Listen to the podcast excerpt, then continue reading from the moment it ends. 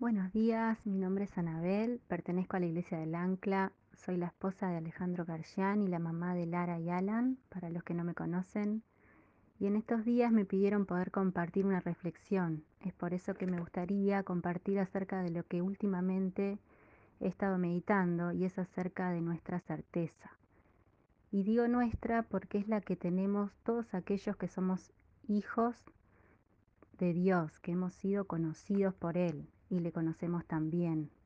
Y si aún no le conoces, todavía estás a tiempo. Bueno, volviendo al tema de nuestra certeza. ¿Qué es una certeza? Es un conocimiento seguro y claro de algo, es una convicción, es una seguridad. Y todos tenemos certezas, ¿verdad? Sí, hay convicciones firmes en nosotros de las que estamos seguros y no dudamos de que sean así. Ahora, a lo largo de nuestra vida, estas certezas pueden ir cambiando y de hecho cambian. Nos vamos dando cuenta de que muchas cosas no eran como pensábamos o como nos las enseñaron. Vamos creciendo, vamos aprendiendo, las cosas que vivimos, nuestras experiencias, hacen que nuestro mundo interior cambie y es natural que sea así. Y entonces cambia la manera en que nos vemos a nosotros mismos, en que vemos a los demás, los conceptos que tenemos. Y también sucede que también cambia nuestro mundo exterior. Y hoy está cambiando muy rápido, más de lo que podamos darnos cuenta. Y más rápido de lo que incluso podemos asimilar. Entonces, todo está cambiando. Nuestra vida social, nuestra manera de relacionarnos, nuestra economía, nuestro trabajo y cuando intentamos ver lo que sucede, analizar las cosas, esto vuelve a cambiar. Y cuando pensamos que ahora sí entendemos, todo vuelve a cambiar. Y nos damos cuenta de que hay muchas cosas que no sabemos cómo son realmente y qué está sucediendo. Y cómo afrontarlo hoy y cómo prever el día de mañana. Y ya no a largo o mediano plazo, sino a corto y cortísimo plazo.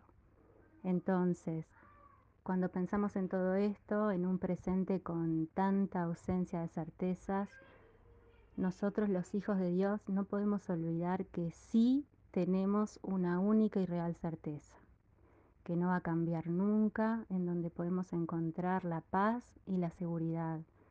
¿Y cuál es esa certeza? No es cuál, es quién. ¿En quién hemos creído?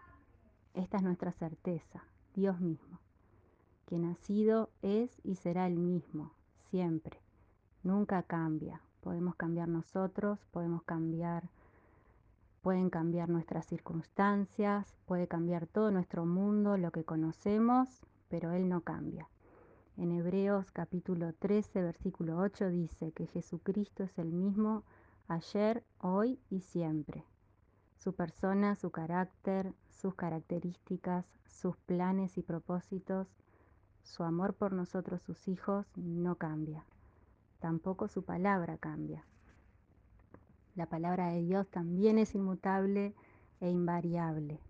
En Mateo capítulo 24, versículo 35 dice que el cielo y la tierra pasarán, pero su palabra no pasará. Así que su palabra y sus promesas para cada uno de nosotros, sus hijos, no cambian y no dependen de ninguna circunstancia externa ni tampoco depende de nosotros mismos.